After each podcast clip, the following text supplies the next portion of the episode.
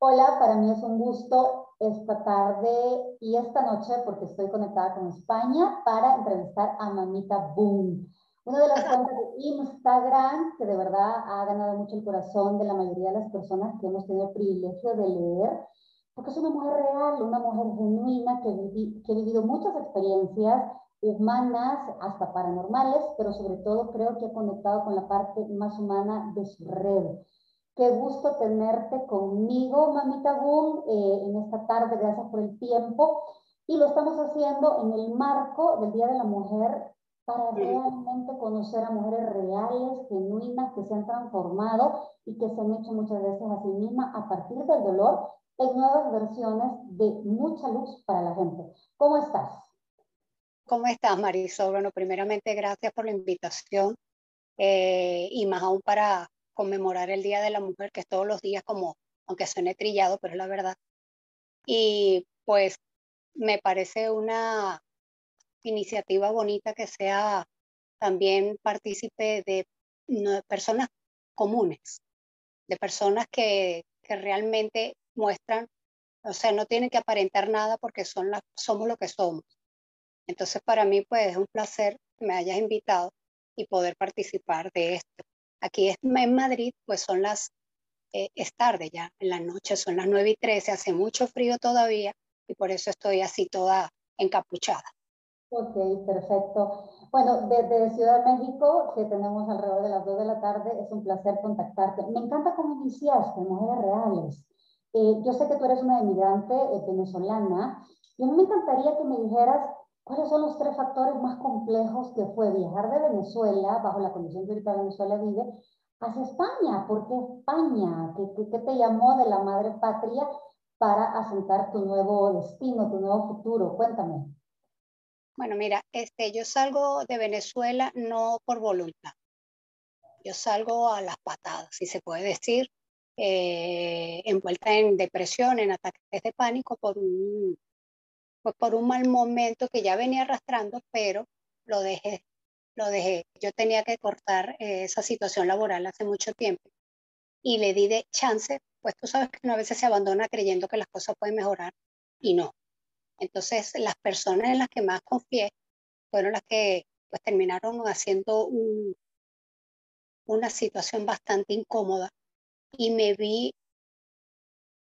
obligada a salir del país porque ya estaba sola en él. O sea, ya sabe las condiciones, todo el mundo sabe en las condiciones que está mi país, Venezuela. Y sola, una mujer en un país que está como está, es difícil que se mantenga. ¿Y por qué España? Pues porque mis padres son canarios. Eh, mi mamá sí está aquí, ya papá no está con nosotros. Y ya toda mi gente, mi, o sea, el núcleo familiar, lo que son mis hermanos y mi mamá, están para acá. Mi hijo mayor eh, está en, Estados Unidos y mi hijo menor está en México, en DF, que es Tony Wu. Por eso me vengo, me vengo a España y pues me gusta. Madrid me parece encantadora. He descubierto cosas de, ya conocía obviamente su cultura, algunas cosas, sus modos, pero la ciudad como tal, pues me, me parece encantador. Es lo que ahorita solo estoy en Madrid. No he conocido más nada, Canarias en algún momento en el 2014. Pero Madrid, pues le doy las gracias primero porque recibió a mi familia, me recibió a mí y me recibió hecho un traste, profesor. O sea, porque no es, es lo que hablamos antes de empezar. No es lo mismo cuando tú planificas una ida que salir como salí yo con una maleta de mano, porque ni siquiera traje equipaje. Entonces, ¿sabes? Yo sé que hay vidas que son más fuertes que la de uno. Y a veces me, uno debe, o sea, a veces yo siento como vergüenza porque digo, wow, hay gente que tiene una cruz realmente pesada. Y a mí me cuesta tanto esto. Pues yo que me sentía tan, tan fuerte. Pero no, uno es vulnerable. O sea, el ser humano siempre tiene un punto en el que va a caer. No es totalmente fuerte. Somos fuertes cuando estamos estables. Pero una vez que te mueve en el piso, eh, te das cuenta que sí puedes ser vulnerable y no puede ser tan fuerte y menos estando sola. Entonces, nada como la familia. O sea, a la hora del té eso es, eso es lo más importante, por lo menos para mí. Me encanta cuando mencionas, eh, retomando tus palabras, el hecho de, eh, yo tenía que haber cerrado un ciclo que me demoré en cerrar. Yo trabajo muchísimo enfatizando la importancia de cerrar ciclos que ya no van para más. A tiempo. Cerrar puertas que no te llevan a ningún sitio. Me encantó cuando mencionaste, y ¿por qué lo menciono yo? Porque Muchas veces hombres y mujeres, es cierto, yo estoy conmemorando ahorita el Día de la Mujer, pero muchos hombres y mujeres alargamos y dejamos puertas del pasado abiertas que nos entorpecen el presente y no te digo el futuro. Pero me encanta cuando mencionas la parte familiar. Yo soy una fanática de la familia.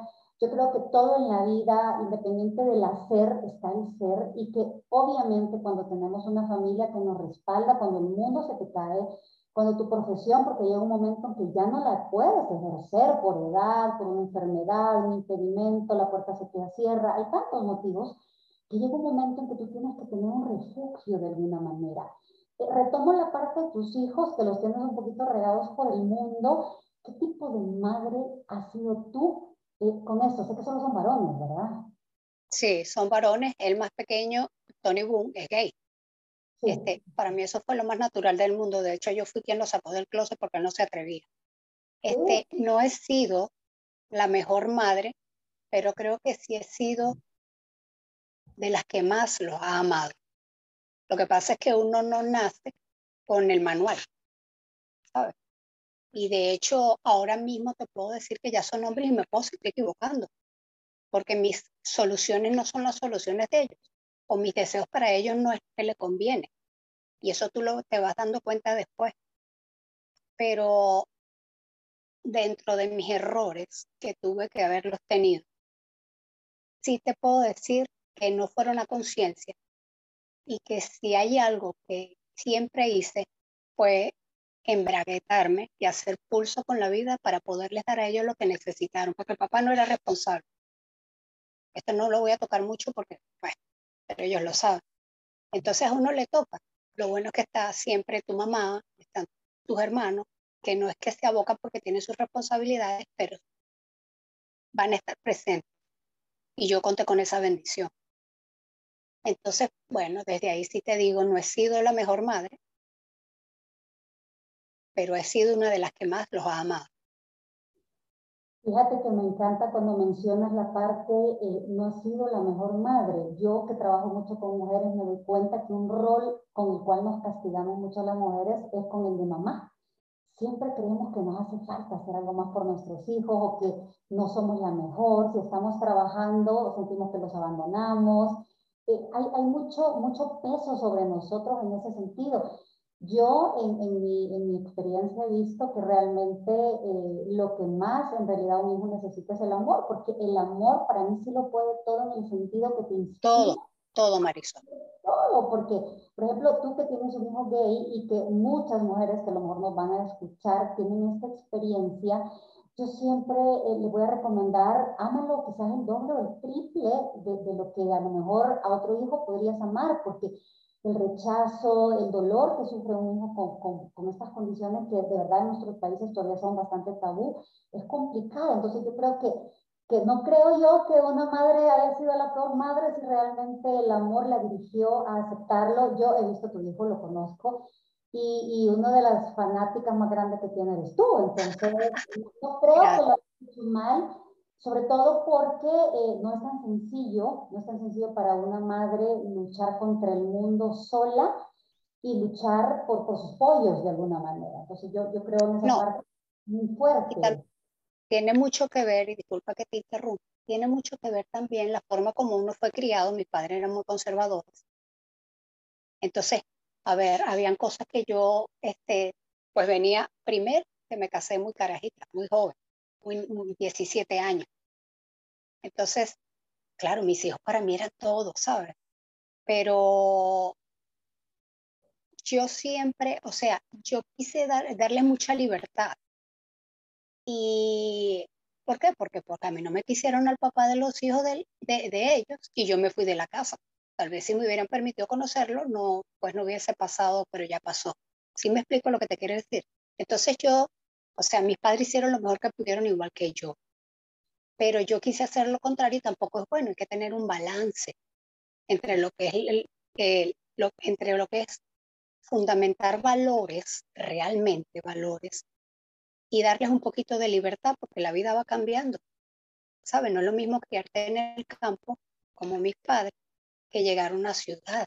Entonces, igual ahorita, ahorita hay cosas, yo no soporto el reggaetón y tú ves que todo el mundo le encanta. Entonces yo tengo que ir evaluándome eso, no para aceptarlo, porque pues tengo, es un criterio ya más cultural que de valores o de moral. Pero no sé si me explico lo que te quiero decir. O sea, hay muchas condiciones que están pasando y que unas son positivas, otras no, pero ahí se juega lo que son los valores que uno les enseña a ellos, que en algún momento los va a ayudar a salirse de algún camino que no les convenga. Sí, yo, yo creo firmemente que la educación con el amor tiene que ir amarrado a los valores que son los filtros para tomar decisiones. Eh, muchas veces hoy se critica mucho el tema de los gustos musicales. Yo creo que uno debe de tener, y para los hijos mucho más, como una especie de estructura o un colador para que cuando salgan de tu casa estos valores les sirva para saber qué les conviene y qué no. Como tú bien dices, muchas veces cuando venimos de hogares muy conservadores, nos vamos al otro extremo de muy liberales y dejar al hijo solo en la etapa adolescente, que es una etapa complicada porque es la formativa, y que creemos que eso es darle libertad, cuando ahora se ha descubierto, y yo que trato con jóvenes me doy cuenta que eso es abandono en realidad, porque no les ayudamos a desarrollar esas herramientas de vida. Eh, hoy por hoy me encanta cuando mencionas valores porque también conozco mucho de tu historia en la parte de pareja. ¿Y tú qué crees que ha sido en tu experiencia, sin ahondar quizás tanto en los detalles, pero eh, ¿Cuál crees tú con tu experiencia que es lo más importante para una mujer al momento de establecer una pareja y qué es no negociable porque tú lo viviste y causa dolor? ¿Qué, quisieras compartirnos? Mira, yo por lo menos le dije a mi sobrina y le he dicho a, mi nuera que para mí ahorita yo pienso que lo primero que una mujer tiene que tener son valores, respetar su cuerpo, porque por mucho feminismo que haya, mi amor, para mí el cuerpo de la mujer es diferente al del hombre, porque ahí dentro de uno se gesta la vida. Entonces, hay que respetar el cuerpo de la mujer, y no estoy hablando desde mis años, estoy hablando desde algo que se mantiene inmutable. O sea, los valores para una mujer, que es la que lleva el hogar, deben permanecer, porque a la hora del té lo que nos vamos a lo de antes, la familia es lo más importante eso tiene que estar estructurado. Y eso te lo va a enseñar, se, lo, se nos, lo va a enseñar el tiempo, por muchas peleas que hay en la familia. Entonces, fuera de que una mujer debe respetarse. Mira, tú puedes tener, con tú, eh, no sé cuántas parejas, pero dale a cada uno su espacio. Eso de andar con cuatro y cinco es respetarse uno a sí mismo. Es a mí me parece asqueroso que una persona vaya a brindarle su amor y su entrega a, a, una persona y después vaya a hacer lo mismo con otra y más aún teniendo hijos, ¿con qué cara tú ves tus hijos? Y aparte de esos valores que uno tiene que tener para tener una, estructura, como llamas tú, de hogar, que hay que tenerla, eh, ser independiente. O sea, que la mujer se prepare todo, en todos los aspectos, tanto emocional como económicamente. ¿Sabes? Porque una ruptura siempre duele, pero cuando una mujer es apoderada de sus emociones, y cuando está apoderada de su economía, tiene los huevos para decir hasta aquí, se acabó, ¿sabes? Y sabe que va a llorar y sabe que le va a costar, pero va a tener el valor. Mientras que si tiene dependencia emocional o económica, va a estar rudo. Y te lo digo por mí. Porque yo emocionalmente me amé con locura a un hombre que después de 10 años me cayó a golpe. Y eso me pasó, Marisol, por lo que dijimos antes, no cerrar ciclos a tiempo. porque uno, cuando uno lo siente, uno no es tonto, uno sabe cuando en el trabajo ya está aquí, cuando en la relación ya está aquí. Y darle de tiempo, darle de más, es jugarte incluso hasta la vida. Porque ya, o sea, los golpes eran fuertes. Y me lo dijo una psicóloga al final. Me dice, me dijo, mira, esto es una enfermedad, esto es patrón, puedes terminar muerta, tu familia te llorará, pero él ni siquiera va a ir preso porque él está enfermo. Entonces termina con eso. Y era una relación tóxica y mira, mandé todo a la porra, ¿sabes? Viví mi duelo con todo lo que lo amaba. Tuve el valor de mandarlo a volar.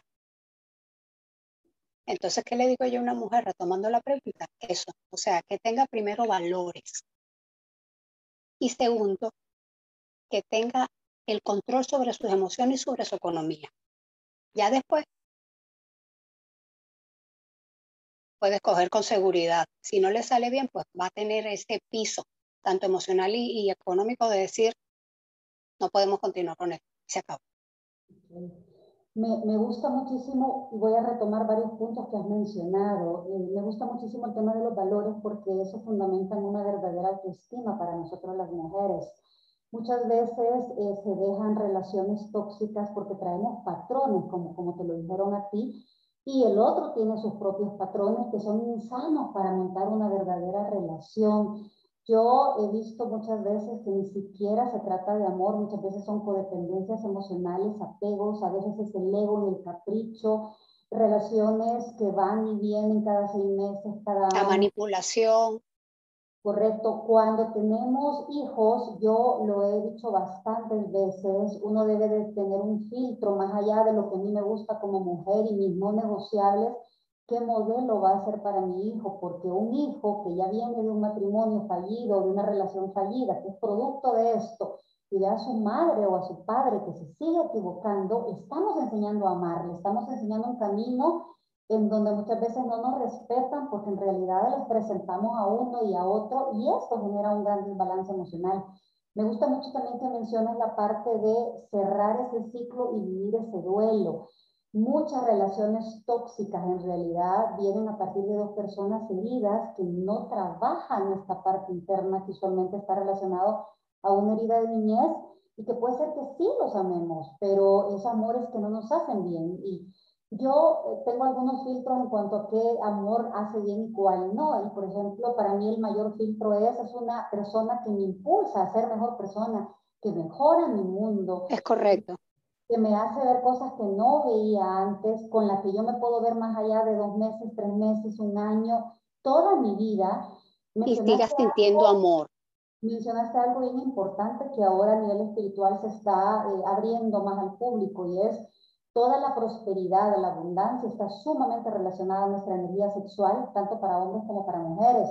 Y se ha descubierto que la promiscuidad, esto de que andamos con una persona y con otra, por más dinero que ganamos, nunca logramos establecer. Es como que si estuviéramos alados, realmente nuestra energía sexual es nuestra energía más sagrada de alguna manera. Entonces, me gusta mucho en el enfoque de la mujer, obviamente esto aplica también para el hombre, el respetar nuestro cuerpo, el respetar a quien nos entregamos, el tener filtros apropiados nuestras propias manifestaciones físicas, porque no podemos, valemos demasiado como para regalarnos a cualquiera y en cualquier momento. Yo le digo a la gente, Marisol, a veces, yo le digo, yo les digo, este, cuando me tocan este tema, porque parece que no está hablando porque no está viejito, chocho. No, yo siempre he sido así. O sea, yo, mi cuerpo es caca. Punto. Entonces yo digo, o sea, la gente es tan delicada para que alguien entre en su carro, para que alguien entre en su casa y no para que entren en su cuerpo, donde realmente vives tú. O sea, eh, estamos rompiendo los límites de la libertad con el libertinaje y a mí eso no me parece. Entonces, si tú te pones, si nos ponemos a observar, y tú lo sabes, Marisol, la carencia que hay en el mundo de amor, ¿sabes? Porque ahorita todo se va hacia el lado sexual que me parece divino pero manéjalo desde el amor, que más rico es, ¿sabes? Más rico es, más estable. Y vamos a estar claro lo que tú dijiste, el amor lo sana todo, todo, no solo la relación de pareja, todo. Porque es un gozo que te entra cuando tú sabes que esa persona para ti es importante, tu hijo, una reconciliación con alguien de tu familia, con tu pareja, ¿sabes? O sea, entonces, si el mundo está tan carente de de amor, porque si respeta tanto. O sea, porque esta, este, pues anda con cualquiera, da igual. Eh, esa es la vida ahorita. No, no es la vida ahorita, porque a todo el mundo, todo el mundo anda como loco buscando el amor. Tú sabes que esa es una de las cosas que más me gustó, Marisol, y no es que lo diga por, o sea, yo siempre pensé en ese amor de, lo, de, de llegar juntos a viejitos. Y yo decía que va, esa vaina es un auto, perdón, eso es una utopía, eso no existe. En Madrid, España me dio ese regalo. Los hay a la patada. O sea, los ves en la calle, los viejitos Y te estoy diciendo, Marisol, no uno con el celular por allá y el otro por aquí pintando la mona, aparentando, no, agarraditos de mano, mirándose, o sea, arrastrando la silla con, con, dificultad porque ahí está su esposo o su esposa, de mano haciendo compras, paseando. O sea, yo, pero Marisol, es que si, si, tú te paras en un balcón de Madrid, fácilmente en un día ves 10 parejitas de viejitos. Estoy hablando de ancianos. Entonces yo digo, wow, wow. Me dicen, no, que la mujer antes tenía que calársela porque, por la parte económica. Eso es mentira. Porque hoy en día la mujer no tiene por qué calársela, ¿sabes?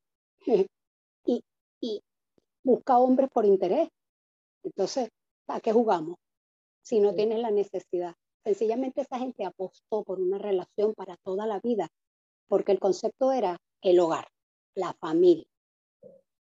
Y querramos o no, por mucho modernizaje que haya, esa es la base.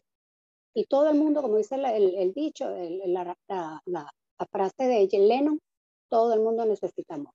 Y eso está.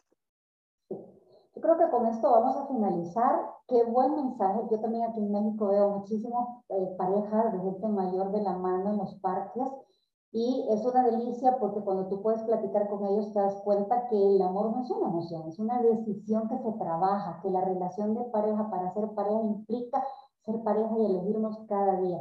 Me encanta cómo hemos finalizado porque al final creo que el llamado para las mujeres sobre todo es Ámate tanto, respétate tanto que cuando encuentres a otro te va a gustar compartir tu vida porque esa persona ya viene de respetarse a sí mismo y te merece y tú lo mereces.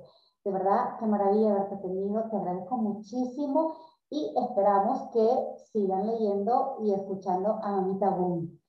igualmente, igualmente Marisol, muchísimas gracias por ti, por tu tiempo, por tu cuenta, por tu espiritualidad que compartes, porque ese es tu don y eso es importante, eso es lo que estás sembrando y puede estar segura que alguien lo va a recoger, lo va a guardar y lo va a seguir sembrando. Gracias por la invitación y bueno, que Dios te bendiga a ti, a tu familia y mucho amor. Muchas gracias.